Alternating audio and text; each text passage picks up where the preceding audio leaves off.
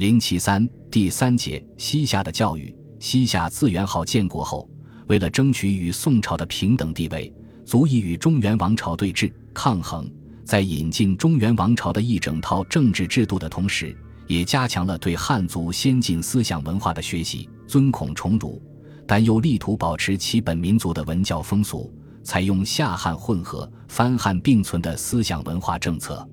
如一方面有汉礼，一方面又有藩篱。西夏与吐蕃有密切关系。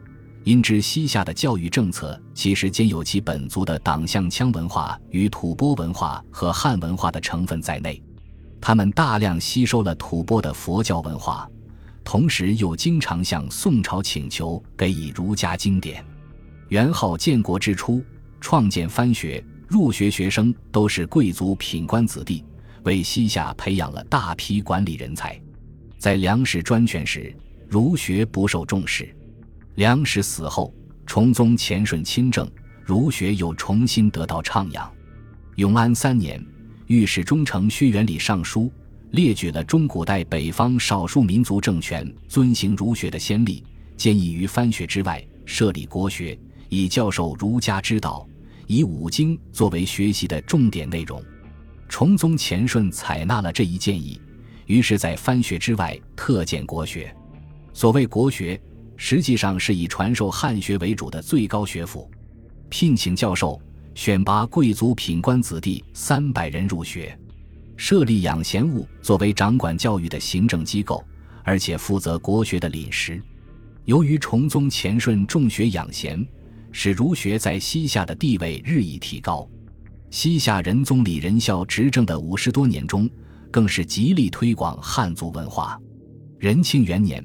他下令在各州县设立学校，生源增至三千人，是崇宗乾顺建国学时生源的十倍。为了培养党项贵族宗室子弟，同年又在皇宫中设立小学，宗室中凡七至十五岁的子弟都可以入学。仁庆二年，西夏又创立太学，仁宗亲临太学祭奠先圣先师。在短短的两年之内，西夏国中普遍设立学校。宫中设立小学，京城建立最高学府，充分显示出教育在西夏的发展。西夏仁宗时开始接受中原科举制度，设进士科，测试举人，各科考试均以儒学经义为主要内容。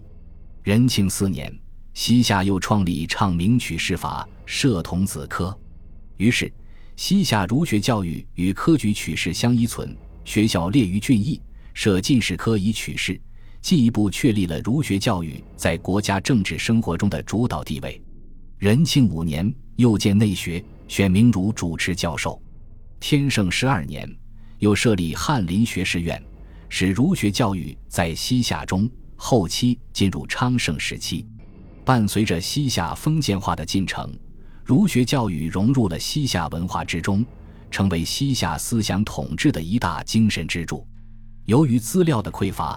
只能勾画出西夏学校教育的概貌，但从有限史料可证明，西夏的中央和地方教育和行政制度都比较单纯，文教机构很少，学校中汉族生源极少，也可能几乎没有。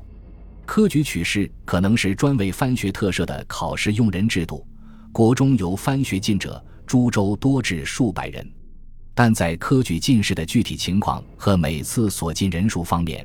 都不甚清楚。